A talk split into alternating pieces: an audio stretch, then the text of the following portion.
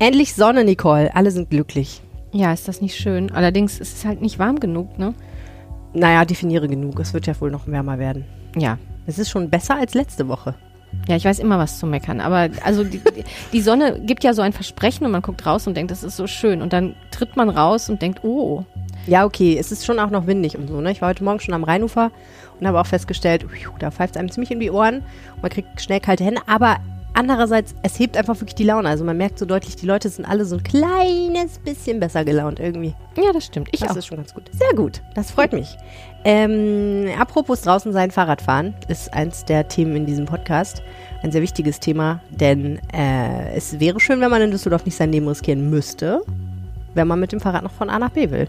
Ja, aber so hast du zumindest immer noch ein bisschen Aufregung im Leben. Ja, genau. sonst also ist auch mein bei Leben so ja schlichten total Verrichtungen wie der Fahrt zur Ja. Arbeit oder Ja, ich brauche dringend mehr Aufmerksamkeit, äh, mehr Aufregung in meinem Leben.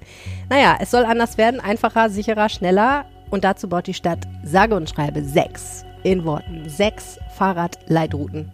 Auf RP Online habt ihr geschrieben, mega Fahrradrouten oder mega Fahrradstraßen, irgendwas mit mega vorne auf jeden Fall. Äh, ja, also einfach um es auf den knappen, weil äh, der, der Begriff äh, Rad-Hauptleitrouten ähm, oder so wie es korrekt ist, ist halt nicht so sexy und äh, Ja. so versteht man direkt, was gemeint ist. das stimmt. Und wie diese Routen verlaufen und wie lange es noch dauert, bis sie endlich fertig sind, das weiß unser Kollege Alexander Esch, mit dem habe ich drüber gesprochen. Außerdem, ähm, wo wir gerade bei schönem Wetter und vor Dingen bei Sonne sind, Mhm. am Wochenende startet ja auch die Kirmessaison in Wuhu. Düsseldorf. Ist das nicht toll? Ja, Schon. endlich wieder Karussell fahren.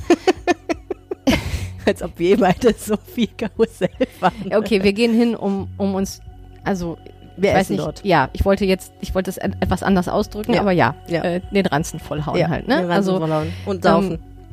Ja, ja. Zählt das zum Ranzen Äh? Das zählt dazu. Ähm, ich finde halt immer, wo wir eben noch bei der Kälte in dieser Stadt sind, ja, also bei dem Wetter habe ich noch nicht so viel Lust auf Altbier, muss ich sagen. Und Ja. auf der Kirmes, auf Ja. der Kirmes einen heißen Kakao trinken ist eben auch nicht so. Ist auch nicht aber sinnvoll, ne? ja, aber es ist natürlich trotzdem alles super spaßig und endlich wieder Action und ähm, Aber das ist eine sehr gute Frage, die nehme ich mit zu Oliver Wilbering, dem Schaustellerchef, mit dem ich darüber gesprochen habe. Nämlich, was trinkt man eigentlich sinnvollerweise auf einer Oster- bzw. Frühlingskirmes? ja, Wenn noch nicht Altbiersaison ist und Schokoladen, heiße Schokoladensaison ist schon vorbei. Spoiler Alert, ich könnte mir vorstellen, dass sehr viele Leute auch bei diesen äh, Graden schon Lust auf Altbier haben. Ach was. Wieso Altbier? Apropos Altbier. Das wird nicht getrunken in Frankreich. Bombenüberleitung. Und äh, weil du keine Lust auf Altbier hast, hast du gedacht, äh, einfach mal ein Gläschen Champagner oder schönen Rotwein gönnen, das ist es. Deswegen hast du wahrscheinlich dieses Thema vorgeschlagen, nämlich wie viel Frankreich steckt eigentlich in Düsseldorf. Beziehungsweise wo in Düsseldorf kann man Frankreich eigentlich richtig gut genießen. Und deinem Text nach zu urteilen, gibt es einfach sau viele Orte, wo man das kann. Ja, also es gibt sogar noch viel mehr als in meinem Text stehen, weil ne, der Text äh, selbst, also ich habe einen sehr langen Text geschrieben, aber selbst der musste irgendwann enden und das heißt, äh, da, es gibt theoretisch noch viel mehr zu entdecken. Ich, vielleicht schreibe ich einfach mal eine Fortsetzung, dann zeitnah. Echt jetzt? Es gibt noch mehr zu entdecken? Man könnte noch mehr aufschreiben? Ich, ja, definitiv, Wow. Okay, definitiv. Das ist eine lange Liste, mein lieber. Und äh, ja, entsprechend, also entsprechend hat das sehr viel Spaß gemacht, sich mit diesem Motto irgendwie in Düsseldorf umzugucken. Und ähm, ja, also da habe ich dann auch relativ viel gegessen und getrunken und so. Das und mehr im Rheinpegel-Podcast heute. Mein Name ist Helene Pawlitzki und ich bin in der Lokalredaktion Düsseldorf mit Nicole Lange. Ihr hört Folge 255 dieses Podcasts und der Rhein steht bei 4,71 Meter. Rheinpegel. Der Düsseldorf-Podcast der Rheinischen Post. Herzlich willkommen im Düsseldorf-Podcast, wo wir jede Woche darüber sprechen, was diese wunderbare Stadt bewegt und natürlich auch, wie hoch der Rheinpegel ist. Mein Name ist Helene Pawlitzki. Ich kümmere mich bei der Rheinischen Post um die Podcasts. Und mein Name ist Nicole Lange. Ich leite die Lokalredaktion Düsseldorf der Rheinischen Post. Und du kennst das, wenn man Hörerfeedback kriegt. Ich habe eine super charmante Mail von Gerd bekommen. Tut mir leid, aber euer Durcheinanderquatschen und Rumgestottere kann man sich beim besten Willen nicht anhören. Was soll das Ganze? Macht Schluss damit. Verdammt nochmal. Man muss sagen, dass ich relativ selten solche Mails bekomme. Ich glaube, vor, also jetzt auch relativ gesehen zu dem, was äh, ihr so hier zu ertragen habt gelegentlich, weil ich weiß ja, in der Lokalredaktion, da ist, hat man, steht man öfter mal im Feuer der freundlichen oder eben nicht so freundlichen dieser Kommentare zu seiner Arbeit. Ja, das, das gibt's viel, ne? Klar. Also wobei wir bekommen auch echt viele freundliche Hinweise und also Hinweise oder eben auch einfach mal nettes Feedback. Oder zu meinem Newsletter, zu meinem täglichen, da schreibt öfter mal jemand nett zurück, dass ihn das gefreut hat oder dass er das gerne liest am Morgen, äh, am, am Nachmittag und am, am Samstagmorgen. Und das, das freut mich dann zum Beispiel immer sehr. Aber ja, wir kriegen auch ganz schön, äh, ganz schön einen drauf, immer mal wieder. Ja. Im Podcast ist das nicht so häufig, aber ich führe das auch darauf zurück, dass man bei uns die Kommafehler nicht hört.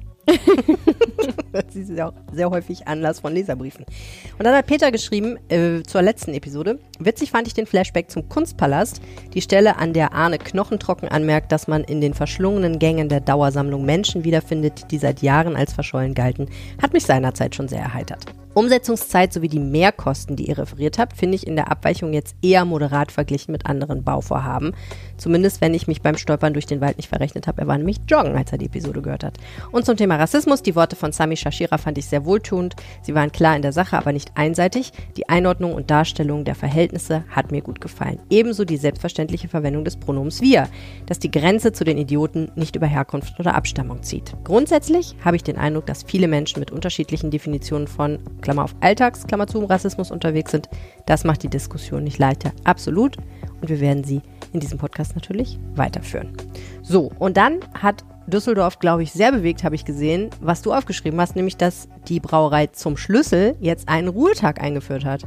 Ja, in der Tat. Also ähm, insgesamt überraschen solche Nachrichten ja nicht mehr komplett, weil wir das äh, in den vergangenen Monaten immer mal wieder von Lokalen hören, dass die eben Probleme haben, äh, alle Öffnungstage, alle gewohnten Öffnungszeiten zu füllen mit Personal, weil eben es an Personal mangelt. Äh, von der Brauerei zum Schlüssel hatte man das noch äh, überhaupt nicht gehört. Da war das jetzt tatsächlich komplett neu. Die hatten bisher keine Probleme, die sind gut durchgekommen, aber jetzt mussten die doch sagen, dienstags bleibt der Zapfhahn zu, äh, gibt's nichts mehr. Hm. Wie kommen die eigentlich auf Dienstag? Tja, das ist eine gute Frage. Also Wahrscheinlich der umsatzschwächste Tag, ne? Das habe ich nicht gefragt. Das wird wahrscheinlich so sein. Das wäre zumindest schlau. Ähm, also gewohnheitsmäßig, ja, ist das so ein Tag, wo es voll wird? Eher nicht. Ne? Also zum Ende der Woche hin wird es eigentlich immer voller. Ich kann für mich sagen, dass ich nicht weiß, ob ich jemals dienstags im Brauhaus war. Es ist möglich, aber nicht wahrscheinlich. Die Frage ist, montags wäre mir jetzt noch logischer vorgekommen. Aber da haben Aber halt alle anderen zu, ne? Bei Brauhäusern ist es ja auch so gefühlt so, die haben immer auf. ja, das stimmt. Deswegen ist das ja auch so ein Ding. Ja, also es ist, ähm, es ist irgendwie schade zu hören, weil es offensichtlich wirklich nur darauf zurückzuführen ist, dass man es eben nicht gefüllt bekommt mit Leuten. Das bedeutet aus meiner Sicht natürlich, dass es vielleicht auch reversibel ist und wenn man dann wieder genug Leute hat, dann wird dann auch wieder aufgemacht. Schauen wir einfach mal. Apropos Gastronomie, die Michelin-Sterne sind vergeben worden. Ach, Gott sei Dank. Bist du so ein Sterne-Gal? Gehst du so ein sterne Nein, überhaupt nicht, ehrlich gesagt. Also ich habe wirklich gerne gutes Essen, gute Küche. Und natürlich so zum Ausprobieren ist das auch mal irgendwie spannend. Aber insgesamt bin ich, glaube ich, nicht so. Also ich werde gerne richtig satt und zwar tatsächlich, also ähm, nee, man wird ja auch von Sterneküche satt, aber das ist ja darauf angelegt, dass du halt über diverse Gänge ganz entspannt Es soll acht Sachen Stunden und dauern, so. so ist ja. Und äh, das passt irgendwie nicht zu meiner, also ich esse gerne relativ schnell Mhm. und ich bleib danach auch gerne noch sehr lange sitzen und äh, kau am Dessert rum und äh, trink noch was, aber ähm, also ich muss jetzt nicht Mhm. schnell wieder aufstehen und weiterrennen, aber ich möchte erstmal irgendwie satt werden. Ja, da kommen wir sicherlich gleich noch bei dem Thema Frankreich drauf. Äh, Es scheint ja einer der Hauptunterschiede zwischen den Deutschen und den Franzosen zu sein. Also, es gibt ein neues Sterne-Restaurant in Düsseldorf, das heißt Pink Pepper und befindet sich im Steigenberger Parkhotel. Das äh, ist erstmal schön, herzlichen Glückwunsch.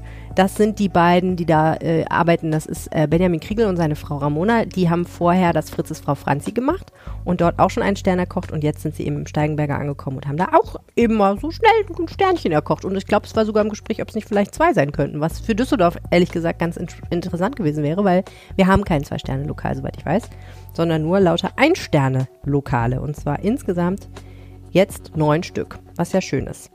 Ähm, zwei haben ihren Stern verloren. Und zwar das Setzkasten im Zurheide unten drin. Das ist natürlich, glaube ich, für die Zurheide ist echt doof, weil die sich, glaube ich, schon echt damit geschnückt haben, dass sie in einem Supermarkt ein Sterne-Restaurant etabliert haben. Ja. sich ein bisschen ärgern. Ja, das, das kann ich mir auch vorstellen. Aber da hat also, auch die Leitung gewechselt in diesem Restaurant, also ist kein Wunder. Und äh, das Amkai, was früher Behrens Amkai hieß, da hat Holger Behrens sowieso gesagt, ach Sterne, wisst ihr was, ist mir alles zu anstrengend, ich will hier einfach nur kochen. So, sei ihm gegönnt. Und dann hat mich noch sehr bewegt, aber wahrscheinlich einfach auch, weil ich in der Nähe wohne, dass die erste, wie soll ich sagen, Edeltoilette, edle öffentliche Toilette in Düsseldorf, die Teil dieses gigantischen Toilettenkonzepts ist, jetzt am Volksgarten aufgestellt wurde. Und äh, eine äh, Mitarbeiterin der Stadt wurde zitiert mit den Worten, eine Toilette, die ihresgleichen sucht. Was vieles bedeuten kann. Ja. Ich glaube, es gab schon vorher Toiletten in Düsseldorf, die ihresgleichen suchten, aber wahrscheinlich äh, am anderen Ende der Skala. Was kann diese Toilette? Sie ist vandalismussicher. Das glaube ich erst, wenn ich sehe, ehrlich gesagt. Ja, Man kriegt doch alles kaputt, wenn man wirklich will, oder? in Düsseldorf äh, gibt es dafür Leute, ja. Also das ist eine, ist eine Berufsschule in der Nähe. Hier ist auf jeden Fall nicht vandalismussicher. Barrierefrei immerhin. ja. Äh, selbstreinigend. Ja, Das würde ich auch für zu Hause nehmen.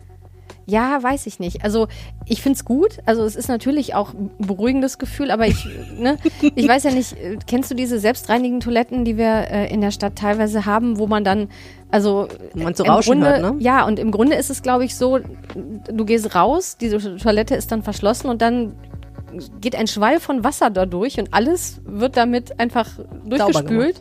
Und dann ist es aber natürlich auch einfach Nass. alles nass. Also Ja, und ich glaube, die Angst, die vielen Leuten innewohnt, ist einfach, dass sie aus Versehen noch drin sind, wenn das losgeht. Oder? Das, also das ist auch, ich glaube, das kann nicht passieren, aber ich, ich habe auch manchmal so, dass ich gedacht habe, so, woher weiß die Toilette eigentlich, dass ich rausgegangen bin? Wenn ich jetzt was verloren habe und ich springe schnell zurück, um es zu holen, dann geht die Tür zu und dann geht das Waschprogramm an. Ja, und weißt du, wirklich findige Leute schreiben dann ein neues Schild und schreiben äh, selbstreinigende Toilette und Dusche. Oh Gott, wie eklig.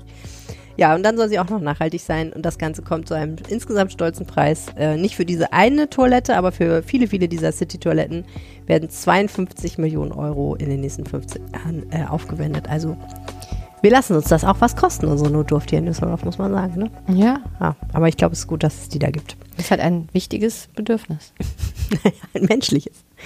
Gleich sprechen wir darüber, wie das eigentlich aussieht in Düsseldorf mit den Fahrradleitrouten und warum Oberbürgermeister Keller E-Scooter so hasst. Vorher ein kleines bisschen Werbung. Und wir sind zurück und ich weiß nicht, E-Scooter, ist das für dich eigentlich ein Thema in deinem Alltag? Fährst du E-Scooter? Ich fahre E-Scooter, ähm, nicht ständig, sondern eher, wenn es wirklich äh, gerade sinnvoll ist, zum Beispiel, wenn gestreikt wird ähm, bei der Rheinbahn Ja. Oder wenn ich äh, einen Weg machen muss, der von den öffentlichen Verkehrsmitteln nicht vernünftig bedient wird. Ja, also nutze ich, ähm, aber äh, nicht ständig. Nee. Aber irgendwie ist es schon was, wo ich jetzt sagen muss, in meinem Alltag ist es schon sehr praktisch einfach, ne? Manchmal denke ich mir, okay, du, wenn du nicht so faul wärst und ein bisschen geiziger, könntest du auch einfach laufen. Aber äh, ganz oft ist es irgendwie dann gut, weil man einfach wirklich ein paar Minuten Zeit spart. Und irgendwie macht es auch Spaß ein bisschen, muss ich sagen. Ja, das, das dachte ich am Anfang, ehrlicherweise, da merke ich, da merke ich, dass ich auch älter werde. ich, ähm, ich finde, wenn man auf dem Ding fährt und ordentlich Gas gibt, und das tue ich dann immer, weil wenn, mache ich das auch, ich laufe gerne zu Fuß und wenn ich den Scooter nutze, dann nur, weil ich es halt eilig habe und eben Laufen dann nicht so schlau wäre. Geht mir auch so. Und äh, dann gebe ich natürlich auch Gas mit den Dingern und dann finde ich, wenn man da so draufsteht, dann wackelt alles so um Ja. einen rum und also ich finde es, ich finde es äh, so mittelangenehm. Also Ja, sie sind wahnsinnig schlecht gefedert. Ja. Das muss man sagen. Also wenn der Weg nicht wirklich glatt und eben ist, dann äh, ja, fällt einem da manches irgendwie aus dem Gesicht. Das ist für mich kein Spaß, kein Spaßding. Also ich nutze die Dinger tatsächlich zur Fortbewegung. Ja. Äh, das wäre also schön, wenn es überall ganz toll ausgebaute Wege gäbe, auf denen man mit diesen Dingern fahren darf. Vulgo auch Radweg genannt, vielleicht dann irgendwann mal Zweiradweg genannt, weil E-Scooter ist ja kein Rad. Äh, und es, es wird nur noch wenige Jahre dauern, Nicole. dann wird ein Netz dieser wahnsinnig tollen Radwege Düsseldorf durchziehen. Und darüber habe ich mit unserem guten Kollegen und Politikexperten Alexander Esch gesprochen. Alex, jetzt haben wir sehr, sehr viel über das Autofahren und das Parken in der Vergangenheit geredet. Und ähm, rate mal, wer von uns beiden verpasst hat, sich einen Anwohnerparkausweis zu besorgen. Ich weiß nicht, weil ich habe einen noch.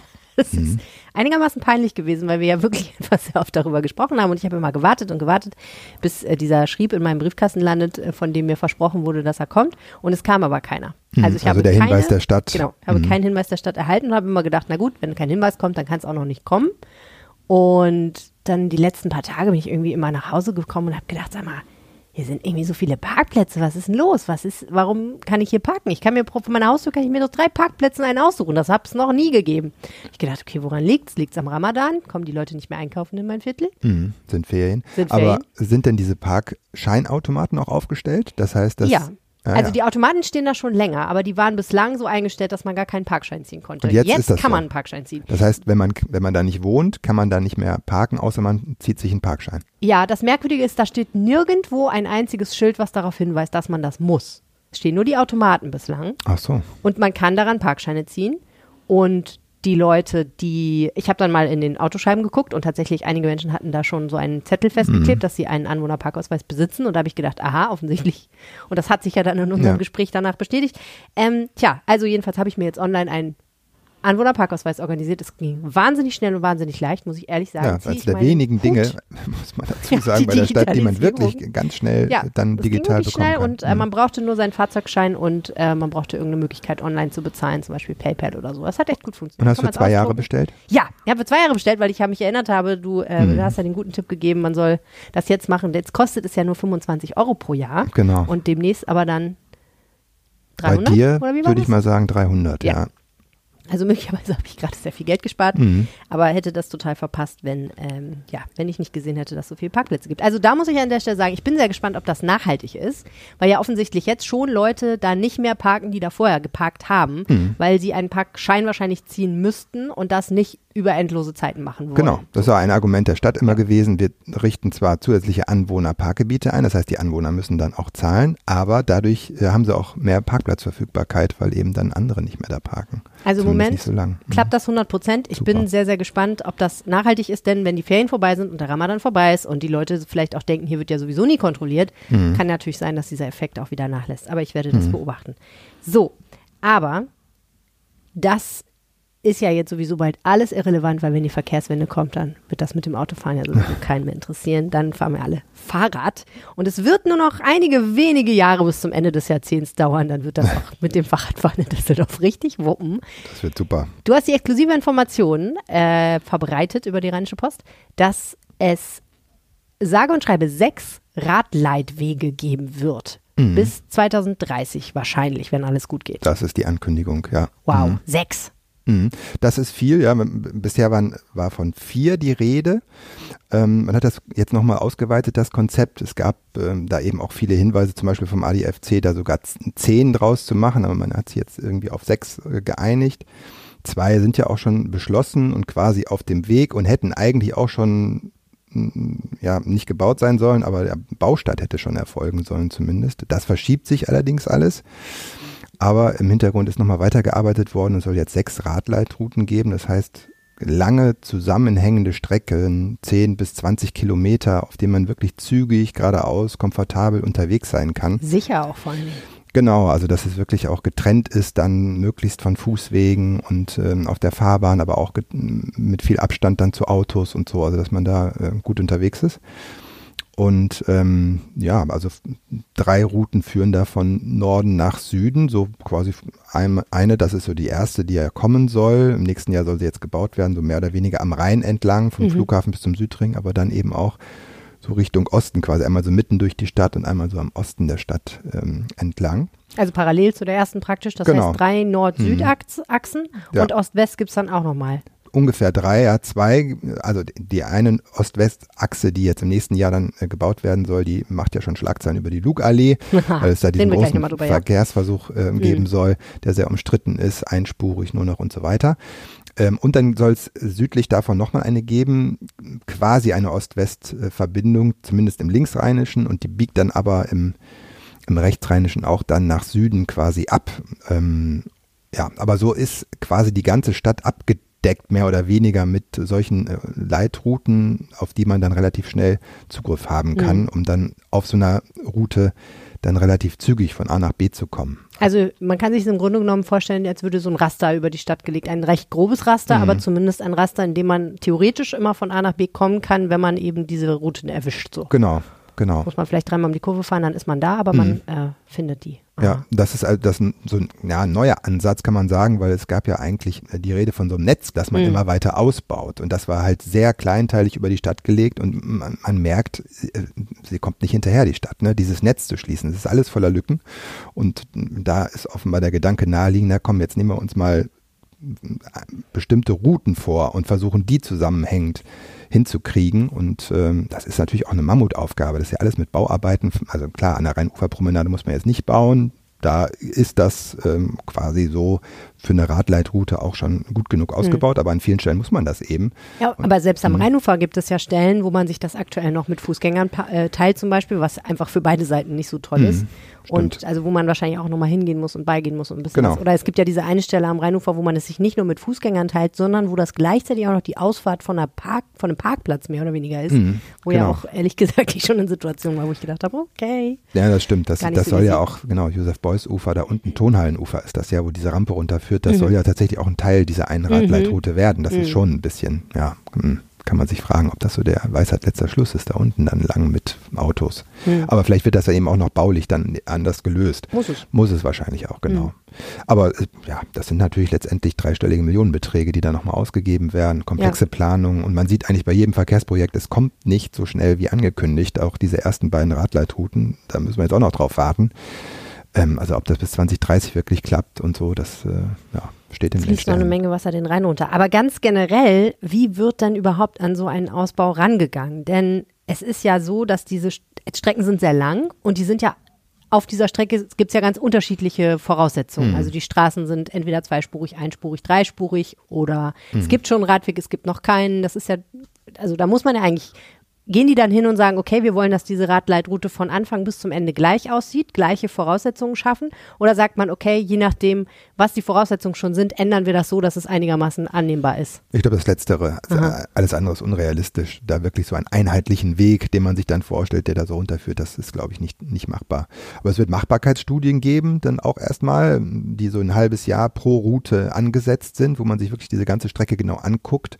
Ob auch die Streckenführung, die jetzt so angedacht ist, auch wirklich umgesetzt werden kann, ob man da nochmal anders ähm, vorgehen muss.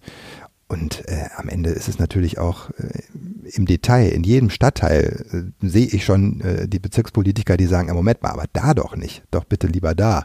Und bitte also, so, nicht ja, so. Hm. Ja, also das wird schon, genau, bitte keine Fahrradstraße, sondern lieber als Fahrradstreifen, Schutzstreifen, oder was auch immer. Also da, Hm. da, da wird natürlich sehr kleinteilig auch noch diskutiert werden. Mhm. Und äh, ich glaube, daraus äh, ergibt sich, dass man eben dann doch vor Ort immer gucken muss, wie man es dann am besten löst. Ja, und Weil ja der immer noch, Platz ja auch beschränkt ist, das muss man ja auch sagen, ne, in der Stadt. Da ist zum Beispiel jetzt Graf äh, Adolfstraße nach wie vor ja überhaupt keine Möglichkeit für Fahrradfahrer, als einfach auf der Straße zu fahren. stimmt, das hat mich auch überrascht, dass die in den Planungen offensichtlich gar nicht vorgesehen ist. Ja, das, der Punkt ist, das ist, äh, das Platz ist einfach zu eng. Also wenn man da einen Fahrradweg macht, dann muss man wahrscheinlich einfach eine Spur für Autos wegnehmen an der zentralen Stelle, einspurig. Das äh, will keiner wagen hier offenbar. Ja, bloß die Wahrheit ist ja, wer schon mal mit dem Auto oder dem Fahrrad über die Graf-Adolf-Straße gefahren ist, der weiß ja auch, die ist zweispurig.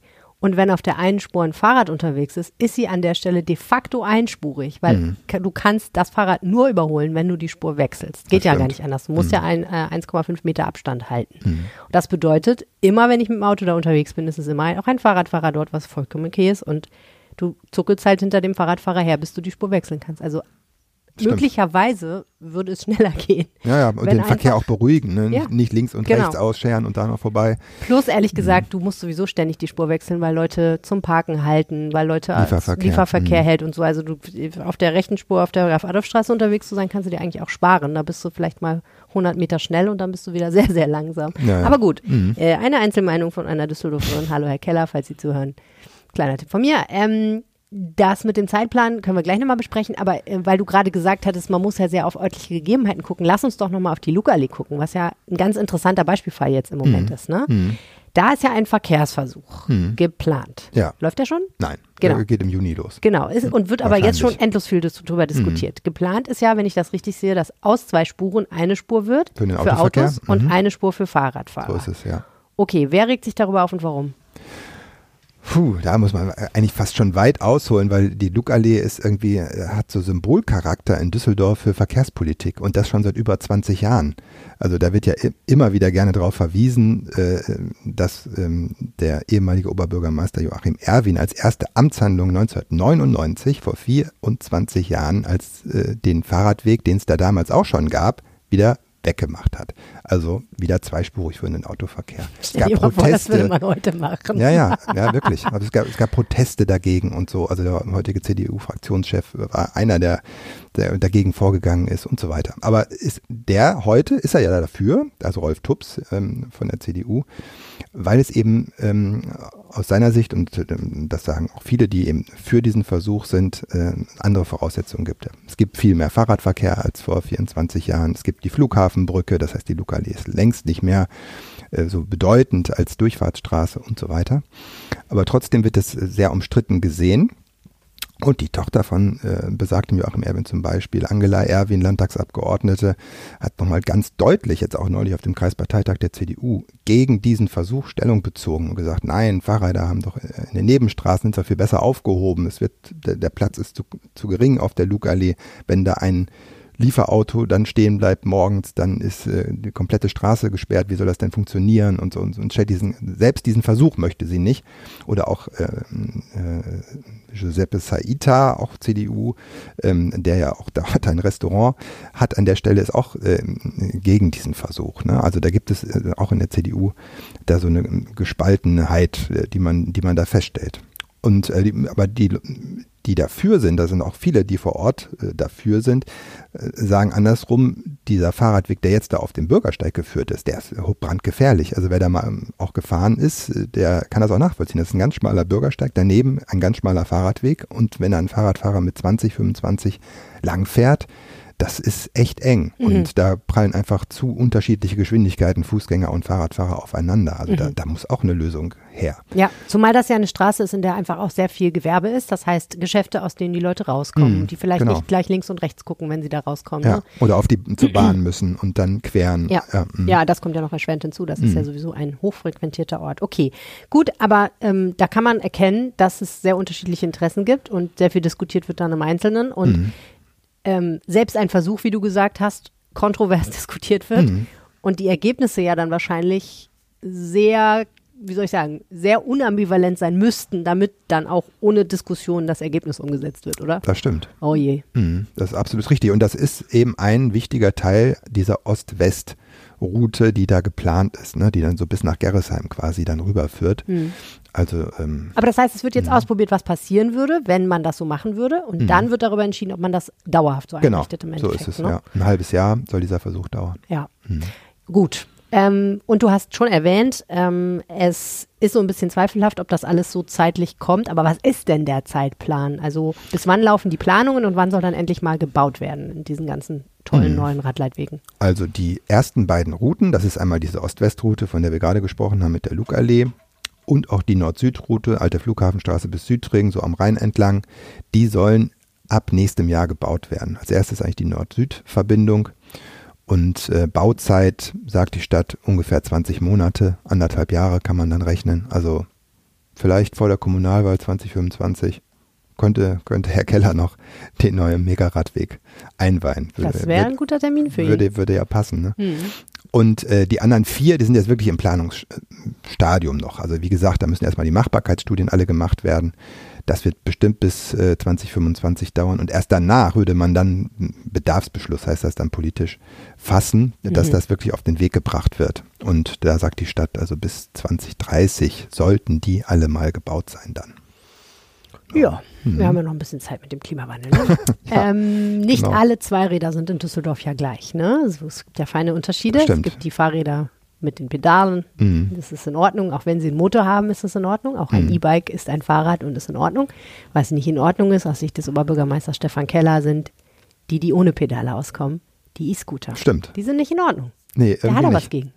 Ja, er sagt, er möchte sie, würde sie gerne verbieten ja, eigentlich. Wenn er mhm. könnte, würde er sie verbieten. Und so klar hat er das eigentlich vor. Also wir, wir, haben ja schon im Podcast erwähnt, er ist kein Fan, aber so klar hat er das noch nicht gesagt. Mm, ja, das stimmt. Also er hat schon immer wieder so die, die, die, die Bedeutung äh, der E-Scooter für äh, ein Fortkommen von A nach B, so im, im Verkehrs, äh, das, im Verkehrskonzept der Stadt hat er immer wieder in Frage gestellt, aber wirklich, dass er sie verbieten würde, so hat er es noch nie gesagt, ja. Also er sagt ja, das, der Bund müsste da die Voraussetzungen schaffen, damit eine Kommune das überhaupt umsetzen könnte. Rechtlich ist das im Moment nicht möglich, so ein Verbot. Hm. Ja, aber er, er stellt in Frage, dass, dass die überhaupt eine Bedeutung haben ähm, für, für den Verkehr in der Stadt, sieht das eher so als Freizeitjux, den sich da, den man ja auch beobachten kann, das stimmt natürlich auch. Ähm, die sind ja auch irgendwie neu, diese Dinger gewesen, jetzt Mhm. seit ein paar Jahren. Und da haben natürlich viele wahrscheinlich auch äh, den Impuls, das einfach mal auszuprobieren und das so als Fun-Objekt zu sehen.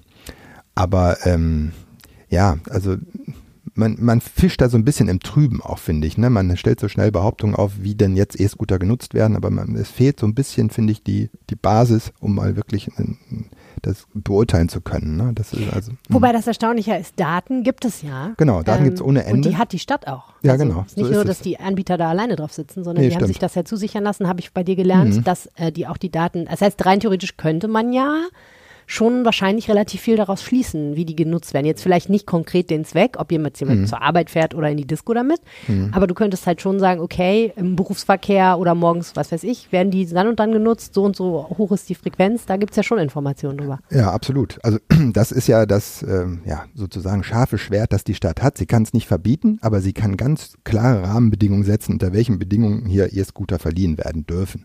Und ein Teil dieser Abmachung, dieser Verträge, die geschlossen wurden, ist, dass man Einblick in die Daten hat. Also wie werden diese E-Scooter genutzt? Nur höre ich, dass diese Datenmenge so riesig ist, dass man das erstmal äh, damit umgehen muss. Also es gibt so erste Ansätze, zum Beispiel hat man sich einen Hauptbahnhof mal angeguckt, stellt fest, äh, vor allem zu Berufsverkehrzeiten werden da die E-Scooter ausgeliehen. Das deutet nun darauf hin, es ist hier offenbar nicht nur ein äh, Freizeitspaß, mit diesen E-Scooter zu fahren, sondern haben offenbar eine Berufsbezogenheit und dann hätten sie ja doch auch eine verkehrliche Bedeutung. Aber gut, am Hauptbahnhof So, ist es vielleicht einmal- weniger überraschend, dass, muss da dass, dass es so einhaken. genutzt wird. Sie haben doch eine verkehrliche Bedeutung, egal ob man dazu fährt, weil man Freizeit hat und Spaß haben will oder ob man, also ich meine, natürlich Hm. Genau, kann ich also, verstehen, ja. dass es, man das unterschiedlich gewichtet vielleicht, aber ich finde halt dieses Argument, so, wenn Leute damit ihre, in ihrer Freizeit Sp- Spaß haben wollen, dann haben, also trotzdem ist das ja ein Verkehr, der passiert. So, ne? Ja, da, das auf jeden Fall. Und ähm, ja, man kann auch den, den Fall, ist ja relativ auch klar nachvollziehbar, dass man sich auch von A nach B vielleicht bewegen möchte, ohne äh, in die Pedalen zu treten, weil man einen wichtigen Termin hat und nicht geschwitzt Ja, ankommen will. weil man so. kein Und dann- Fahrrad dabei hat, ehrlich ja, gesagt auch einfach. Ne? Genau, oder dass es aber einfach bräuchte. verfügbar ist, genau. Ja, Dann, okay. dann, dann stellen wir drauf. Ja, Ich hab aber, dich unterbrochen, aber der Punkt macht war- nichts. Genau, die vertragliche Vereinbarung hm, ist eben, reingucken. dass diese, dass diese Daten da sind und ähm, ich höre, man würde das eben dann am liebsten mit äh, Expertise von außen ähm, sich angucken, also mal wissenschaftlich das wirklich auswerten, wie werden die E-Scooter in Düsseldorf genutzt. Klingt nach einer super Idee. Das finde ich auch. Und dann, glaube ich, hat man eine viel bessere Entscheidungsgrundlage, um zu sagen, wie geht man jetzt damit um eigentlich weiter. Und Ja. hinzu kommt ja noch die Regul diese, dieser Regulierungsansatz, zu sagen, wir machen jetzt hier kein Free-Floating mehr, sondern klar definierte Abstellflächen in der Innenstadt und so weiter. Hat aus meiner Sicht, das ist aber natürlich auch wieder nur ein persönlicher Eindruck, schon dazu beigetragen, dass der Stadtraum wieder besser aufgeräumt ist, dass man nicht permanent über E-Scooter stolpert, sondern in, in selteneren Fällen und so. Also das, das ist schon auch, finde ich, kein, kein schlechtes Vorgehen. Und man kann ja dann auch als Stadt dafür sorgen, dass die verkehrliche Bedeutung auch da ist, indem man eben dann zum Beispiel vorschreibt, am Gerresheimer Bahnhof sollen jetzt aber auch immer zehn Scooter stehen oder in den Stadtteilen, weil das ist ja natürlich So weit können die gehen tatsächlich, dass sie das ja, vorschreiben. das äh, Ah, ist krass. denkbar. Ne? Mhm. Und ähm, dann wären, wäre das eben auch nicht nur so ein Innenstadtphänomen, sondern dann hätte, hätten sie ja auch die Möglichkeit, damit wirklich in den Stadtteilen, Bahnhöfe und so weiter, wo vielleicht das jetzt wirtschaftlich nicht so spannend ist für die Anbieter, weil es nicht so hochfrequentiert genutzt wird, aber Ja. dann trotzdem dazu da bereitzustellen. Ja, ähm, ich meine, eigentlich ist das eine relativ luxuriöse Situation für die Stadt Düsseldorf aus meiner Sicht, dass sie privatwirtschaftliche Anbieter haben, die einen Service zur Verfügung stellen, der theoretisch zur Entlastung der Straßen beitragen könnte und auch zur Entlastung der Rheinbahn, die ja ihrerseits manchmal ein paar Problemchen hat. Und aber ganz diesen privatwirtschaftlichen Unternehmen ganz viele Vorschriften eigentlich darüber machen kann, wie das laufen soll. Also im Moment sind es, glaube ich, fünf Anbieter, die das äh, anbieten. Ja. Es sollen demnächst nur noch drei sein. Und du hast ja gerade schon erwähnt, die Reise geht ganz stark hin Richtung Mobilitätsstationen. Das heißt, die Dinger werden nicht mehr free floating überall abgestellt und können überall angemietet werden, sondern eben nur noch an bestimmten Stationen abgestellt werden. Hm. Auch darüber haben wir hier im Podcast ja schon gesprochen, aber das wird sich ja in diesem Innenstadtbereich ganz stark ausweiten und dann irgendwann, ja, wahrscheinlich nur noch so sein irgendwie. Und ähm, das wäre natürlich eigentlich, ist das ja ein Instrument, mit dem du super spielen könntest, wenn du sagst, ich gehe jetzt mal mit einer Großvision an unsere verkehrliche Situation ran. Ähm, tja, Ja, genau. Und, machst vor allem auch ein vielfältiges Angebot. Das finde ich halt auch immer dann bedeutend. Ne? Also wenn man wirklich möchte, weniger äh, motorisierten Individualverkehr in der Stadt, da muss man ja Alternativen haben. Und äh, was spricht dagegen, das möglichst breit aufzustellen, ne? dass Ja. wirklich für jeden was dabei ist, dass es möglichst attraktiv ist, auch aufs Auto zu verzichten. Also insofern, warum sollen da nicht E-Scooter auch dann einen, vielleicht einen kleinen oder größeren Teil auch dazu beitragen? Der Anlass, warum wir darüber reden, ist ja, dass es in Paris einen Bürgerentscheid gegeben hat, bei dem rausgekommen ist, dass es in Paris bald keinen E-Scooter mehr geben soll. Und ähm, das Interessante ist, dass äh, der Kooperationspartner im Rathaus von Herrn Keller, nämlich die Grünen, in Gestalt von Norbert Czerwinski, dem Verkehrsausschussvorsitzenden, gesagt hat, man muss halt einfach auch gucken, dass man Ordnung schafft. Das haben die in Paris nicht gemacht und deswegen war das für alle eher nervig, Ja. offensichtlich, oder für, die, für viele, für genug Leute eher nervig. So viele Leute haben sich an diesem Bürgerentscheid auch tatsächlich gar nicht beteiligt, habe ich gelesen. Aber letztendlich können wir in Düsseldorf das so gestalten, dass das eben mehr Nutzen als Schaden hat letztendlich so. Das ist der Ansatz der Grünen. Genau. Ähm, aber tja. auch, aber auch, auch von der CDU eigentlich, ne? Das ist so, nur Keller sieht das halt negativ. Ja. Er, er sagt Also ja, so wir müssen, einen, wir müssen einen riesigen Aufwand Wir betreiben, hier, um ja. überhaupt äh, das irgendwie einigermaßen in Grenzen zu halten und müssen hier Parkflächen einrichten und so weiter. Und das kostet eine Menge Geld und so Hm. nur für diese E-Scooter, die, die hier wie so ein Wildwuchs äh, quasi betrachtet werden. Aber das ne? Absurde ist ja, es ist ja nicht nur für E-Scooter, weil zum Beispiel Nee, diese Mobilitätsstationen, ja. die sind ja tatsächlich, da gibt's was für Fahrräder, da gibt's Sharing-Autos und so. Also das ist ja eigentlich ein guter Ansatz, so das kann man ja konstruktiv ähm, nutzen. Also Ja. ich bin da ein bisschen, wenn ich mir das also anhöre, bin ich ein bisschen verwirrt einfach, weil ich das Gefühl habe, da ist so eine Emotionalität drin. Mhm. Da wird so ein Verkehrsmittel wird so, so Genau. per se irgendwie in die Ecke Ja. gestellt.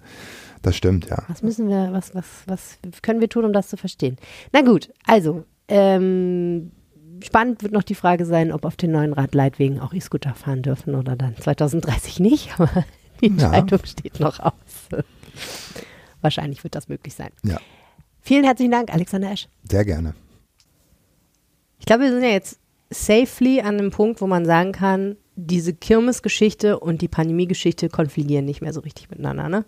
Da glaubt halt keiner, dass es noch ein Problem ist, auf eine Kirmes zu gehen. Das war im letzten Sommer schon noch so ein bisschen so ein Thema, als die Rheinkirmes dann wieder war, ne? Ja, da war es zumindest, da war man noch nah genug dran, dass man sich da nochmal Gedanken drüber gemacht hat. Mir scheint, dass es jetzt wirklich komplett weg ist. Mhm. Und das sind ja gute Nachrichten für die Schaustellerinnen und Schausteller, die, glaube ich, echt zwei oder drei richtig harte Jahre hinter sich haben. Und jetzt aber wird die Saison eröffnet in Düsseldorf. Es geht wieder los. Erst äh, Osterkirmes auf dem Staufenplatz und dann Frühlingskirmes am Rheinufer, da wo die Tonhalle ist. Und dann im Sommer natürlich die größte Kirmes am Rhein, wie sie sich selber nennt, nämlich die Rheinkirmes. Und ich bin mal sehr gespannt, wie das dieses Jahr ist mit so Anwohnerbeschwerden, muss ich sagen. Ja, also da haben wir ja letztes Jahr dann auch wieder gestaunt, weil alle hatten sich irgendwie gefreut, endlich ist wieder Kirmes, aber dann gab es doch wieder direkt auch Ärger. Also es ist ja immer so, wenn irgendwo was Großes ist, dann, ähm, naja, dann, dann passt es halt nie hundertprozentig für alle. Und da gab es dann schon wieder die Debatten, was, äh, wie sehr leiden die Anwohner, die dann wirklich dauerbeschallt werden von dem Lärm und wie weit zieht der Lärm rüber. Und natürlich dieses Thema Anwohnerparken, denn ja, also die Stadt versucht dann mit vielen Mitteln ähm, die Straßen drumherum so freizuhalten, dass die Leute da alle, ähm, also dass nur die Anwohner da parken können.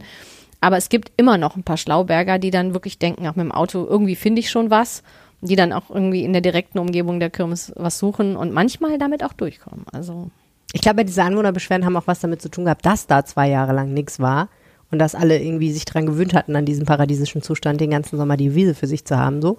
Und dann war da wieder Alarm und sie haben gesagt, oh nein, ich dachte, das wäre für immer vorbei. Nein, nein, ist nicht für immer vorbei. Auf jeden Fall eine gute Frage für Oliver Wilmering, den Sprecher der Schausteller in Düsseldorf, wie eigentlich die Schausteller auf diese Debatte blicken. Donnerstagmittag am Staufenplatz. Hier wird kräftig aufgebaut. Das Bauaufsichtsamt ist auch schon da, um zu gucken, ob hier alle Schrauben fest sitzen. Und ich stehe hier mit Oliver Wilmering, Sprecher der Schausteller in Düsseldorf. Herzlich willkommen. Ja, schönen guten Tag und äh, wir freuen uns sehr. Es geht wieder los. Das Wetter sieht gut aus. Das Schaustellerherz lacht. Das kann ich mir vorstellen, denn es waren ja schwierige Jahre und jetzt geht die Saison 2023 los, die ja wahrscheinlich selbst im Vergleich zu vergangenem Jahr dann wirklich dieses Jahr pandemiefrei und problemlos hoffentlich laufen wird, ne? Ja, davon gehen wir aus. Äh, wir haben ja, wie Sie schon sagen, im vorigen Jahr 2022 auch schon relativ pandemiefrei unsere Veranstaltungen durchführen können. Ähm, natürlich gibt es immer wieder andere Sorgen und Probleme, Kostensteigerungen, Energiekosten etc.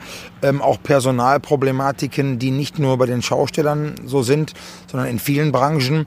Aber auch das ist das äh, alltägliche Leben eines Schaustellers und da müssen wir durch und da sind wir froh, dass wir starke Familien haben, die sich gegenseitig unterstützen. 47 Schaustellerfamilien haben hier auf dem Staufenplatz ihre Geschäfte aufgebaut, unter anderem auch ihre, ist mehrfach vertreten. Das ist ja eine Kirmes zu Ostern, die sich stark an Familien richtet, ne? Genau, die Osterkirmes auf dem Staufenplatz gibt es gefühlt über 100 Jahre schon. Ähm, wir sind sehr familienorientiert. Der gesamte Charakter der Osterkirmes ist für Familienpublikum ausgelegt. Wir haben auch hier von A bis Z alles dabei, tatsächlich vom Kindergartenalter bis hin zu den Senioren gibt es hier für alle etwas zu genießen. Können Sie uns ein bisschen äh, einen Überblick geben, was man hier alles so probieren könnte?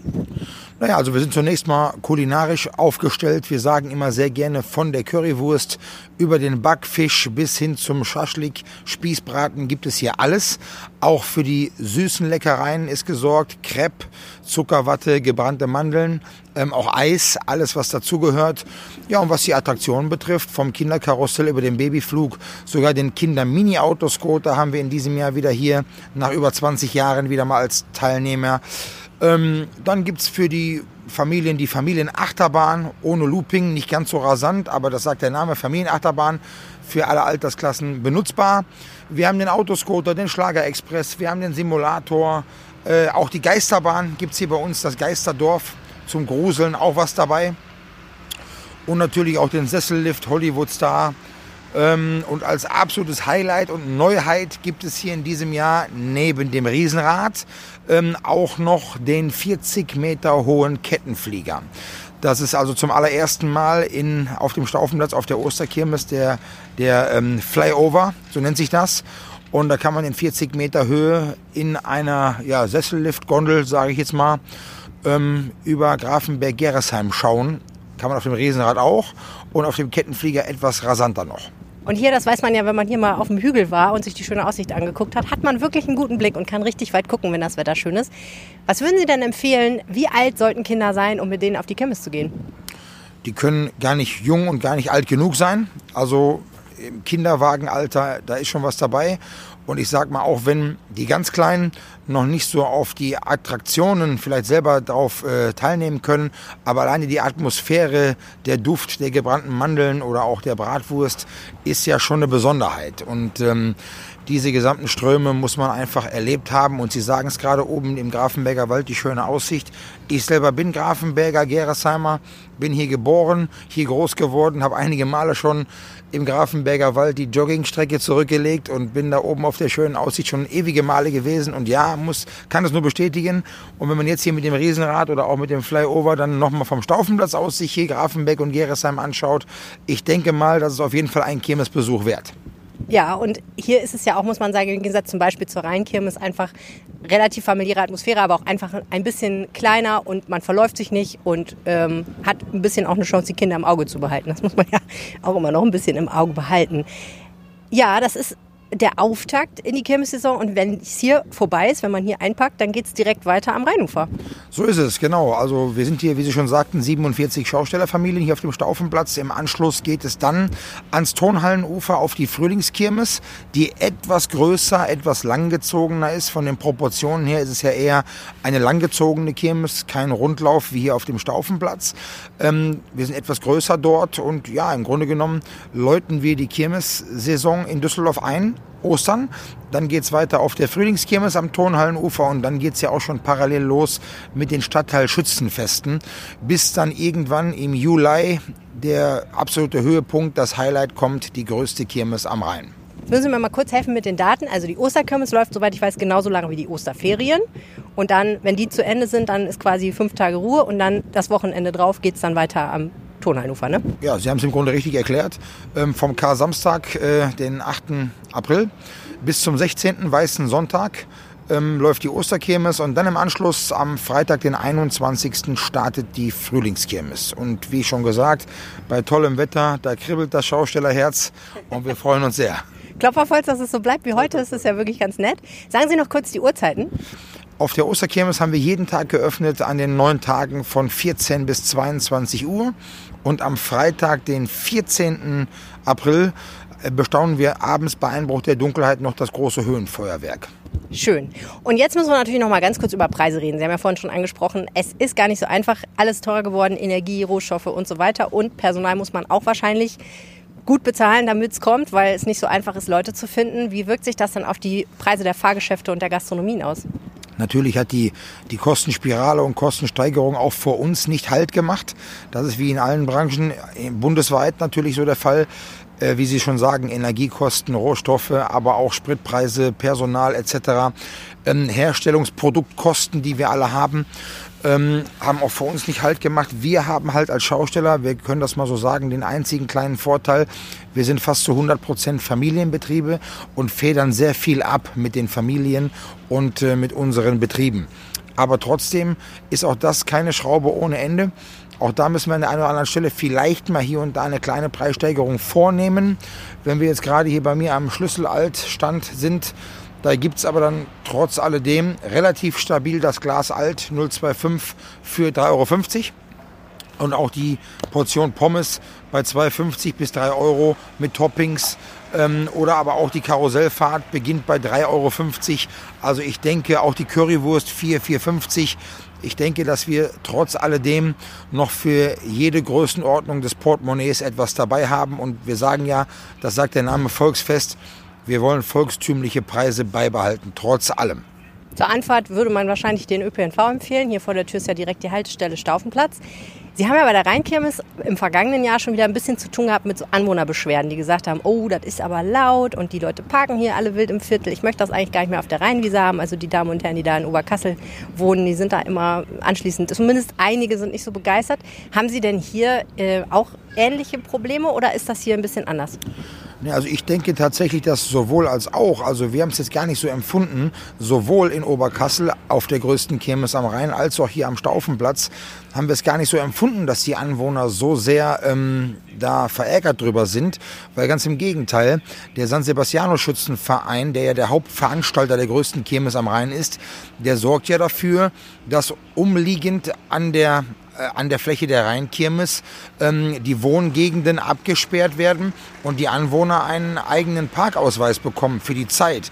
Man könnte eigentlich meinen, dass sogar während der Zeit der Rheinkirmes es für die Anwohner fast noch leichter ist zu parken vor ihrer Haustüre, weil ja die Straßen abgesperrt sind und es kommt ja nur jemand dort rein mit dem äh, beigefügten Parkausweis. Und was hier den Staufenplatz betrifft, muss ich ehrlich sagen, da haben wir gar keine Probleme, weil wir haben hier zu unserer ähm, Rechten Borussia Düsseldorf, das Tischtenniszentrum. Mit denen arbeiten wir sehr gut zusammen. Wir hatten jetzt noch am vergangenen Montag das Champions League Finale der Borussia und haben, obwohl wir hier aufgebaut haben, parallel hier das möglich gemacht, dass die Besucher für das Tischtennisspiel hier parken konnten bei uns zwischen den aufbauenden Schaustellern und zu unserer ähm, linken oder rechten besser gesagt ähm, die Seniorenresidenz und auch da sind wir in einem guten Einvernehmen. Ähm, man freut sich jedes Jahr sogar, wenn hier was los ist, wenn wir kommen und darüber hinaus neben dem ÖPNV haben wir auch noch hinter dem Staufenplatz Parkplatz, einige Parkflächen für unsere Besucher. Also eigentlich, toi, toi, toi, muss ich sagen, alles sehr reibungslos. Und jetzt habe ich noch eine Frage mitgebracht von Nicole Lange und mir. Wir haben nämlich ein bisschen darüber philosophiert, was man eigentlich trinkt auf so einer Frühlingskirmes. Weil, klar, im Hochsommer, da liegt das Alt irgendwie relativ nah, weil ist ja kühl und angenehm und so. Wobei, wenn es zu heiß ist, ist es vielleicht auch ein bisschen dann was, was Leichtes lieber trinken. Aber bei einer Frühlingskirmes ist ja so, das heiße Schokoladenwetter ist irgendwie vorbei, aber das Altwetter draußen hat vielleicht noch nicht so ganz angefangen, je nach Temperatur. Gibt es da eigentlich so ein Mittelding? Naja, Mittelding, also wir sind ja als Schausteller, wir, wenn wir jetzt den Bogen ganz spannen und den Kreis schließen, dann sind wir ja zur Weihnachtszeit mit Glühwein unterwegs. Das Wetter ist zum Glück nicht mehr jetzt der Fall. ähm, aber natürlich, der Düsseldorfer trinkt schon sein Altbier, egal bei welchen Temperaturen. Und das ist auch hier vertreten mit Schlüsselalt zweimal auf dem Festplatz. Ähm, aber auch andere wie Pilz und auch natürlich alkoholfreies. Es gibt auch die heiße Schokolade und, und äh, auch für die kleinen Gäste ähm, Sachen zu genießen Ich muss ganz ehrlich sagen, da ist natürlich auch sind die Geschmäcker verschieden. Für mich ist so in diesem Jahr so ein bisschen so das Getränk der Gin, muss ich ganz ehrlich sagen. Ah, gibt's den auch hier? Ja, den gibt's auch hier bei uns und äh, vielleicht sollte man den dann mal so als Übergang probieren. Kleines Gin Tonic. Jawohl, Auf der Kirmes. Okay, Tipp von Oliver Wimmering. Vielen Dank. danke auch. Und jetzt, Nicole, kommen wir endlich zum schönen Teil des Lebens. Nein, da waren wir ja vorher schon. Aber zu dem Teil des Lebens, wo ich sagen muss, ich war echt überrascht, wie viel Musik in diesem Thema steckt. Weil am Anfang habe ich gedacht, ja gut, okay, es gibt halt ein paar französische Restaurants in Düsseldorf und ein paar Läden, die französischen Wein verkaufen. Aber du hast mir wirklich die Augen geöffnet mit deinem Text, muss ich sagen. Das ist schön, das freut mich. Ja. Die, ähm, dass die Düsseldorfer relativ frankophil sind, das war mir schon vorher irgendwie so ein bisschen klar. Und es liegt ja eigentlich auch nahe, oder? Ja, absolut. Also ich weiß immer nicht, ähm, wenn man dann so intellektuell dran geht und historisch guckt, ob das, ähm, ob das dann übertrieben ist. Also das habe ich, glaube ich, in meinem Text auch versucht, ein bisschen zu erklären, dass es historische Verbindungen gibt, aber dass man jetzt nicht sagen kann, weil Napoleon mal hier war und weil wir mal eben hier diese französische Besatzung haben, deswegen äh, sind jetzt auch bis heute alle Düsseldorfer frankophil, aber das ist eben schon, oder alle ja sowieso nicht, aber viele Aber es ist eben schon so, dass, dass uns immer schon eben etwas mit Frankreich verbindet, dass es hier viele französische Spuren auch in der Stadt gibt. Wir uns deswegen natürlich diesem Land auch irgendwie nah fühlen. Ja, und aber eben auch, dass so rheinische Mentalität eben ganz gut dazu passt, wie so der Franzose tickt. Äh, diese Menschenschläge haben dann doch viel gemeinsam und das äh, hat sich in der Recherche nochmal stärker gezeigt. Das ist eigentlich genau das Spannende, oder? Weil rein historisch betrachtet müssten eigentlich die Düsseldorfer die Franzosen hassen. Weil, ich meine, Napoleon war ja nicht im Frieden hier, der hat ja hier einfach auch was besetzt, so, ne? Und ähm, es war, gab ja den einen oder anderen Krieg und dann gab es ja auch noch diese riesige lange Geschichte mit, wo die, wo die Franzosen kamen und gesagt haben, so, wir schnappen uns jetzt mal das Rheinland, weil äh, Deutschland irgendwie seine Schulden nicht bezahlt. Und äh, daraufhin das Rheinland gesagt hat, äh, bei euch piept's wohl und äh, alles boykottiert hat. Das habe ich neulich erst noch einen Beitrag drüber gehört. Ist auch eine super spannende Zeit. Da wurden hier überall im ganzen Ruhrgebiet die Züge nicht mehr gefahren, weil die gesagt haben, wir machen das nicht. Wir wollen nicht, dass die Franzosen uns unsere Kohle wegnehmen. Und äh, es wurden ständig Anschläge verübt. Und irgendwie, da habe ich gedacht, mein Gott, die Deutschen, wir waren ja manchmal, wir waren ja richtig rebellisch. So habe ich uns gar nicht, so habe ich uns gar nicht so auf dem Schirm gehabt. Naja, aber wenn man das so betrachtet, würde man ja denken, die Franzosen sind hier gar nicht so wohl gelitten, aber wie du schon sagtest, irgendwie ist dann doch so eine gewisse Mentalitätsgleichheit vielleicht an manchen Stellen da. Und historisch gibt's ja das ein oder andere, was übergeblieben ist. Also die Tatsache, dass die Stadt so aussieht, wie sie aussieht, hat ja auch was damit zu tun, dass Napoleon hier war, ne? Ja, ganz genau. Also das kann man jetzt auch wieder äh, andersrum betrachten und sagen, die Stadt musste eben die, die ehemaligen Festungsmauern äh, einreißen. Also das war eine Vorgabe, das wurde jetzt nicht freiwillig gemacht. Aber dadurch wurde eben auch äh, städtebaulich einiges möglich. Also wir haben ja so große Prachtstraßen im, ähm, im Stadtkern, die Heinrich-Heine-Allee, wie sie heute heißt, und äh, die Königsallee. Und die wären so, wie sie jetzt sind, könnten die gar nicht verlaufen, denn da wären, da wären diese Mauern im Weg gewesen. Das ist, das ist so ein Beispiel dafür, ähm, was, was Napoleon und, und was die französische Besatzungszeit hier bewirkt haben. Und natürlich auch so Dinge, also ja, äh, du hast natürlich recht, dass, dass das alles erstmal nicht in friedlicher Absicht passiert ist, aber es sind natürlich auch Dinge übrig geblieben, wie beispielsweise der Code Civil, der dann äh, von den Franzosen eingeführt wurde, der dann beispielsweise den Rheinländern ganz gut gefallen hat. Diese, diese Art von bürgerlichen Rechten, äh, das hat ganz gut hergepasst und deswegen wollten die das zum Beispiel auch behalten, ähm, als es, äh, als man dann schon wieder zu Preußen gehörte und äh, das haben die Rheinländer dann schon mit Nachdruck verteidigt. Also das heißt, es sind von, von vielen Dingen auch immer so gute Sachen übrig geblieben. Gut, also mit anderen Worten, da gibt es durchaus so ein bisschen Wesensgleichheiten und Dinge, die übergeblieben sind. Und wenn man jetzt mal ganz modern in die Stadt guckt, dann ist natürlich das Erste, was man macht, auf die Gastronomie zu gucken. Das hast Ja. du auch gemacht. Und äh, du hast angefangen in der Nordstraße. Ja, ganz genau. Ähm, es hat sich dann auch in der weiteren Recherche, das hatte ich vorher gar nicht so auf dem Schirm gezeigt, dass da auch noch ein bisschen was drumherum ist. Also ich würde jetzt nicht so weit gehen zu sagen, da etabliert sich ein französisches Quartier, das wäre dann ein bisschen viel gesagt, aber ja, erstmal habe ich im äh, Les Halles Saint-Honoré angefangen, weil das schon ein paar Jahre da ist ähm, und sich eben sehr gut hält. Ähm, immer noch, also ich, ich gehe da, wenn ich vorbeigehe, sehe ich ganz oft, dass da viele Leute sind. Und ähm, es war aber schon eine Weile her, dass ich mal da gewesen war als Gast und dann habe ich einfach gedacht, das schaue ich mir nochmal an. Habe eben dort auch äh, mit Leuten geredet, mir ein bisschen erzählen lassen, was so das Konzept ist und wie sich das so über die Jahre äh, verhält, also wie die Leute das alles so finden, was da passiert. Und ich war natürlich dann auch nochmal da. Mhm. Und war schön. Ah, war super. Also ich bin dann wirklich einfach mit Freunden, äh, mit denen ich ohnehin essen gehen wollte, da, die habe ich dann dorthin gelotst, dass wir einfach dort essen gehen. äh, ja, das, ne, der Journalist verbindet dann eben doch manchmal auch so Privates mit Recherche. Nein. Und äh, ja, und das war wirklich toll, weil äh, wir, wir kamen dorthin und also ich hatte reserviert, äh, was sich als gute Idee rausstellte, weil am Wochenende dort abends an, zumindest an diesem Tag war das so, wirklich kaum ein Platz frei war und äh, zu mehreren hätten wir sonst gar nichts bekommen. Und es war so eine richtige flirrende Atmosphäre ähm, mit alle Tische besetzt. Und ich habe mich dann mal so umgeschaut und habe tatsächlich festgestellt, dass wirklich, also ich habe tatsächlich niemanden gesehen, der nicht Wein oder sogar Champagner oder Cremant getrunken hat. Mm, Und äh, die Tische standen wirklich voll mit gutem Essen. Und ähm, es, es war richtig was los. Ähm, da habe ich dann gedacht, ja, das, das ist so eine Atmosphäre, wie man sich die vielleicht auch in, äh, in Paris vorstellen kann. Ähm, und dieser Spitzname für Düsseldorf, Klein Paris, ähm, an, an solchen Stellen finde ich den dann gar nicht so verkehrt. Ich habe mich übrigens totgelacht, als ich das bei dir gelesen habe, weil das ja auch aus Napoleons Zeit stammt, wo Düsseldorf 15.000 oder so Einwohner hatte und Paris eine halbe Million, also wirklich buchstäblich 30 mal größer war als Ja, Düsseldorf. Mini-Paris. Ja, Mini-Paris. wirklich Miniatur. so ein bisschen Miniatur-Wunderland-Gefühl. Für Ba- Napoleon zumindest. Aber der war ja auch nicht so groß. So, ähm, dieses Lokal, äh, ähm, oh Gott, jetzt muss ich es richtig aussprechen. Leal. Ich kann ja überhaupt nicht Französisch, ne? Also so gar nicht. Mir rollt das überhaupt nicht von der Zunge. Das wird ja tatsächlich betrieben von Franzosen Ja, genau. und Französinnen. genau. Und vor allen Dingen sind auch die Mitarbeiter fast ausschließlich äh, Französinnen und Franzosen. Krass, wo kriegen die die denn her? Also ich Ähm, meine aus Frankreich, aus Frankreich? mutmaßlich, aber äh, krass, das also ist Ja. nicht so einfach, ne? Äh, Das, das stimmt, aber, ähm, aber es ist natürlich auch irgendwie toll. Also, dass wenn man reinkommt, dann eben auch Französisch gesprochen wird, wobei die ähm, alle äh, auch Deutsch sprechen, einige tatsächlich besser, andere schlechter. Aber das ist ja auch irgendwie das Charmante daran, dass, dass du kannst, wenn du versuchst, also ich versuche ja gerade ein bisschen Französisch zu lernen und ähm, dann ist man immer versucht, das mal auszuprobieren und irgendwas auf Französisch zu bestellen. Man muss nur, also bei mir besteht die Gefahr, glaube ich nicht, aber wenn man, wenn man es zu gut ausspricht und zu souverän, dann denken die Leute natürlich, man würde Französisch sprechen und antworten dann schnell und mit vielen Vokabeln auf Französisch und dann steht man da und sagt, äh, ja, ja Comment? gerne und Comment? ja gerne und und mit Schlagsahne, so ne, und, weil man irgendwie auch nicht weiß. Ähm, es ist dann ganz schwierig, aber ähm, nein, es ist wirklich toll und äh, das macht so diese besondere Stimmung aus. Ich finde ja, mir ist dort aufgefallen, dass es schon fast ein bisschen mit so einem Holzhammer Französisch ist, weil äh, und oh, dann hängen da so äh, Girlanden in den französischen Farben an der Decke und äh, die haben auch als Symbol so eine Silhouette von einem Mann, der eben so einen gezwirbelten Schnäuzer hat ähm, und, und mit der passenden französischen Mütze und Also so.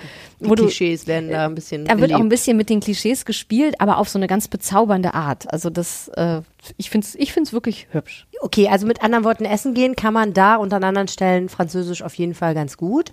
Und äh, shoppen gehen kann man da, glaube ich, auch direkt, ne? Also, also die haben einen kleinen Laden drin, ganz genau. Also du kannst dort nicht nur reingehen, wenn du was, äh, wenn du dort vor Ort was essen möchtest, sondern es ist eben auch ähm, eine Theke, wo du zum Beispiel Wurstwaren kaufen kannst und frischen französischen Käse. Und es gibt auch ein Regal mit Wein und ähm, mit Gewürzen und so kleinen französischen vorbereiteten Speisen. Also da ist so einiges auch zu kaufen. Und es gibt tatsächlich im Umfeld auch noch mehrere andere Sachen. Also ähm, ich habe mich dann ein bisschen umgeschaut und habe festgestellt, dass in einigen Straßen, die gar nicht so weit äh, von der Nordstraße weg sind, beispielsweise habe ich an der Duisburger Straße ja eine ganz bezaubernde äh, Weinhandlung gefunden, ähm, die, ich, die ich auch wirklich schön fand äh, und die erst kurz vor meiner Recherche überhaupt eröffnet hatte. Ach, krass. Äh, und ähm, dann, als ich dorthin auf dem Weg war, habe ich tatsächlich auf der gleichen Straße, äh, vielleicht 100 Meter entfernt, ähm, eine kleine Epicerie ähm, aufgetan, die eben auch französische Lebensmittel und Weine und so weiter äh, anbietet, auch noch nicht so lange. Mm, Das heißt, wenn man da in, der, in dem Viertel unterwegs ist, kann man sich mit Getränken und Spezialitäten dann doch reichhaltig eindecken. So sieht's aus. Aber natürlich, wenn man wirklich Frankreich erleben will und Frankreich leben will, dann muss man bis zum Frankreich-Fest warten, was im Juli erst stattfindet. Ja, also da, da kriegst du dann wirklich alles, was das Herz begehrt. Und also da, man, da muss man, glaube ich, noch nicht mal irgendwie Frankreich-Fan sein. Man muss einfach nur Lust haben, was Gutes zu essen oder zu trinken oder einfach Spaß zu haben. Weil wer da mal war, der weiß, äh, das ist auch gerne gut gesegnet mit schönem Wetter. Und dann geht man da am Rheinufer entlang und äh, findet hoffentlich einen Sitzplatz, was nicht immer leicht ist, weil es ist eben auch sehr voll mit Menschen und bestellt sich was Gutes zu trinken. Und Menschen schlürfen Austern oder stehen für einen Flammkuchen an oder essen Crepe. Und äh, ja, häufig hört man noch irgendwo Musik. Dann ähm, es gibt diese wunderbare, ich weiß nicht, ob die jetzt jedes Jahr da ist, aber es gibt diese wunderbare kleine Nachbildung vom Eiffelturm, die dann da am Burgplatz steht. Und, äh, das ist natürlich ein bisschen spaßig, aber es ist irgendwie auch sehr hübsch. Und ähm, also dieses Fest ist wirklich für Genießer und das macht so richtig gute Laune. Ja, ich habe ja einen Laden in der Kasernenstraße, ist der. Das ist so eine Patisserie. Die hast du, glaube ich, auch in deinem Artikel erwähnt. Den Namen kann ich auch nicht aussprechen. Äh, aber das ist ja aber so ein kannst du es bitte versuchen? gemein. Ich gucke nach. Oh, merveilleux de Fred. Also da ich jetzt auch nicht, also ich du auch kann kein jetzt Französisch kannst? Nein, du genau. kannst ja Französisch. Ja, ja, ich übe, aber ich, Du im hättest es Wesentlichen mir hätte ich jetzt sofort gewusst. Ich, werd, ich hätte jetzt gewusst, wo du bist. Ich gehe da auch gerne mal hin und kaufe was Schönes. Ich war da noch nie. Äh, ich war da noch nie. Äh, bei Frank übrigens Französisch ist ja bei mir so eine Sprache. Ich war mal mit ein paar Freunden in, in Fran Frankreich und ich finde Frank Französisch kann man ja prima markieren, als ob man es könnte tatsächlich, ne? Indem man einfach sagt, oh oui, mais oui, äh, je ne pas, bla bla bla. Also kann man gut so tun, als ob. also bei einem Franzosen wärst du da jetzt ja, bei schon. Französen wäre ich wahrscheinlich durchgefallen. Aber meine Freunde waren damals beeindruckt. Ach, kannst du doch Französisch? Ich so, nee. Wieso? Ähm, Incroyable. incroyable. Auf jeden Fall ähm, ist das so ein Laden, wo ich mir eher die Nase dran platt drücke und immer denke, da will ich mal hin, aber noch nicht die richtige Gelegenheit gefunden habe. Aber die haben unglaublich schöne Sachen, finde ich, im Schaufenster stehen. Und du warst schon mal da und kannst offenbar sagen, ob es gut schmeckt. Meine Mutter, muss ich kurz eine Anekdote erzählen, hat ja in Hamburg immer sich die Nase platt gedrückt an einem ziemlich ordinären Imbiss, wo es so äh, rotierende Spieße mit Hühnchen gab. Und ich werde nie vergessen, dass sie wirklich jahrelang immer, wenn wir da vorbeigekommen sind, gesagt hat, eines Tages hol ich mir dir mal ein schönes halbes Hähnchen. Und das hat sie nie gemacht. Das war mir immer eine Lehre, weil ich immer gedacht habe, okay, so, so darf man nicht sein. Man muss sich das halbe Hähnchen dann irgendwann auch holen. Man muss es einfach auch tun. Deswegen, ich muss auch zu dieser Patisserie mal hingehen. Ja. Aber irgendwie habe ich noch ein bisschen Ehrfurcht gehabt bislang. Ja, also ich habe da tatsächlich, irgendwann habe ich die entdeckt, äh, tatsächlich auch schon äh, geraume Zeit vor meiner äh, Frankreich-Recherche jetzt, im Vorbeigehen. Und bei mir war es wirklich dieser Effekt, ich bin vorbeigegangen und ich brauchte gerade eigentlich nichts. Ich hatte, glaube ich, war auch gerade, glaube ich, zwei Stunden vorher beim Bäcker gewesen. Und ähm, ich wirklich, ich bin so stehen geblieben wie in so einem Cartoon, wo du so eigentlich in relativ schnellem Schritt vorbeiläufst und dann so bang, einfach so stehen bleibst. Und habe in dieses Fenster gestarrt, weil alles so wunderschön Ja. aussah. Und dann, ja, bin ich einfach rein und habe so eine kleine Auswahl von, von Sachen gekauft. So, so eines dieser Brioche-Brötchen mit, mit Schokolade. Hast du einen lockeren Äh, 50-Euro-Schein auf die Theke Kramik gelegt? heißen. Ähm, die Preise sind, sind da, glaube ich, also es ist alles nicht mega günstig, aber äh, das war jetzt auch nicht so, dass ich hinten übergefallen bin. Mm, Und die Sachen sind halt alle wirklich richtig schön und ich, also ich fürchte natürlich jetzt auch nicht äh, Gesundheitsko kalorienarme Gesundheitskost. Ähm, aber naja, das muss ja nicht immer so sein. Apropos, dort gibt es einen, hast du aufgeschrieben, Café Incroyable mit Meringstückchen, Schlagsahne, Sirup und Spekulatiusstückchen. Also das würde ich tatsächlich, also würde ich zum Beispiel gerne empfehlen für, wenn man wirklich unterzuckert ist. ähm, vor allen Dingen, wenn man dann das Brioche-Brötchen noch dazu nimmt. ähm, Was heißt eigentlich Diabetes auf Französisch? das das schlage ich dann äh, nach. Nein, aber das, ähm, es sind halt diese tollen Sachen, ne, die man, die Das man komme ich, das, aber sorry, aber das ist echt drüber, ne? Findest du? Sirup, Spekulatiusstückchen, Mering und Schlagsahne in Ja. einem Kaffee? Ja, deswegen heißt es ja auch incroyable. Ja, gut, okay. Offensichtlich. incroyable. Ja. Na gut. Und dann hast du noch mit dem großen, jung gebliebenen Mann der französischen Küche in Düsseldorf gesprochen. Dessen Namen du jetzt absichtlich nicht sagst, stimmt? Richtig. Jean-Claude Bourgueil. Das wäre jetzt sehr richtig. mein Ansatz. Ich probiere das nicht nachzumachen. Okay. ähm, der ja schon seit Jahrzehnten in Düsseldorf kocht und die Düsseldorfer deswegen gut kennen muss. Absolut, ja. Das war so eine Idee, dass ich gedacht habe, ja, äh, der macht zwar keine explizit französische Küche bei sich im Restaurant, aber der ist halt so wahrscheinlich Düsseldorfs berühmtester Franzose. Und äh, Ach, das Französische kann er doch nicht abschütteln in seiner Küche. oder? ja, Steckt doch im. Nein, total. Das hat er auch gar nicht. Äh, ihm war nur wichtig, eben zu sagen, dass das gar nicht unbedingt seine Küche jetzt als solche, dass er nicht nach französischen Rezepten oder so kocht, sondern dass es eher die Produkte sind, die seine Küche prägen. Und die kommen eben zu einem sehr guten Teil äh, nach wie vor aus Frankreich, weil er eben sagt, von dort bekomme ich hochwertige Dinge, wie ich sie teilweise hierzulande gar nicht bekommen kann. Ähm, das ist das Besondere und das ist das, was mich auch inspiriert in meinen, in meinen neuen Gerichten, diese, diese wunderbaren Produkte. Mhm. So, an dieser Stelle noch einen schönen Gruß an unseren gemeinsamen Bekannten Daniel, der wahrscheinlich gerade mit heißen Ohren zuhört und auch Frankreich sehr liebt. Und ähm, das war der Rheinpegel für diese Woche. Und jetzt haben wir noch das Düsseldorf-Wetter für euch. Die größte Herausforderung für mich neben der Wetterprognose ist es, einen ruhigen Ort in Bahnhofsnähe zu finden, um diese Aufnahme zu starten. Ich hoffe, ich habe einen gefunden. Wenn Störgeräusche, Störgeräusche dabei sind, wisst ihr auch warum. Damit grüße ich euch ganz herzlich zum Wochenendwetter und wir wollen einmal gucken, was uns dieses Wochenende so wettertechnisch erwartet. Der Freitag bringt uns viele Wolken es wird ähm, in der Nacht zum Freitag eine Regenfront über uns wegziehen und es kann durchaus sein, dass diese gar nicht richtig weiterkommt, sodass es dann heißt, dieser Regen, der wird sich so richtig einregnen. Dann regnet es so den ganzen Freitag über immer mal wieder so ein bisschen, es fieselt so ganz fies. So richtig schön sollte der Tag nicht werden. Sollte der Regen ein bisschen weiterziehen und es in Düsseldorf trocken werden, kann es durchaus sein, dass der ganzen Tag auch trocken bleibt. Die Temperaturen liegen bei 7 bis 10 Grad. Dann blicken wir einmal auf den Samstag, der wird etwas freundlicher werden. Wir starten noch mit kompakten Wolken in den Tag, aber dann im Tagesverlauf gibt es dann immer wieder Wolkenlücken, sodass die Sonne besser durchstoßen kann und die Temperaturen liegen groben bei 6 bis 13 Grad. Kurzer Blick noch auf den Sonntag, der wird freundlich starten. Im Tagesverlauf gibt es dann vermehrt Wolken, die auch vereinzelte Schauer mit sich bringen können. Die Temperaturen dabei liegen bei 8 bis 15 Grad. Und dann blicken wir noch kurz auf die neue Woche, die wird weiter mild bleiben. Es ist aber nicht so richtig ein Frühlingsdurchbruch zu erkennen, sondern es kann durchaus sein, dass es dann spätestens spätestens ab Dienstag wieder neue Regenfälle geben wird. In diesem Sinne wünsche ich euch ein schönes Wochenende und wir hören uns dann nächste Woche wieder zum Wochenendwetter. Also bis dann. Ciao, ciao. Das Düsseldorf-Wetter vom Wetterstruxi Jens Strux. Wenn ihr mehr dazu wissen wollt, schaut doch mal vorbei auf seinem Blog jensstrux.blog. Und wenn ihr uns was sagen möchtet, könnt ihr das tun per Mail an rheinpegel.post.de oder per WhatsApp an 01680 80 844. Mein Name ist Helene Pawlitzki. Und mein Name ist Nico Lange. Danke fürs Zuhören. Tschüss. Mehr im Netz. Alle Nachrichten aus der Landeshauptstadt findet ihr auf rp-online.de slash Düsseldorf.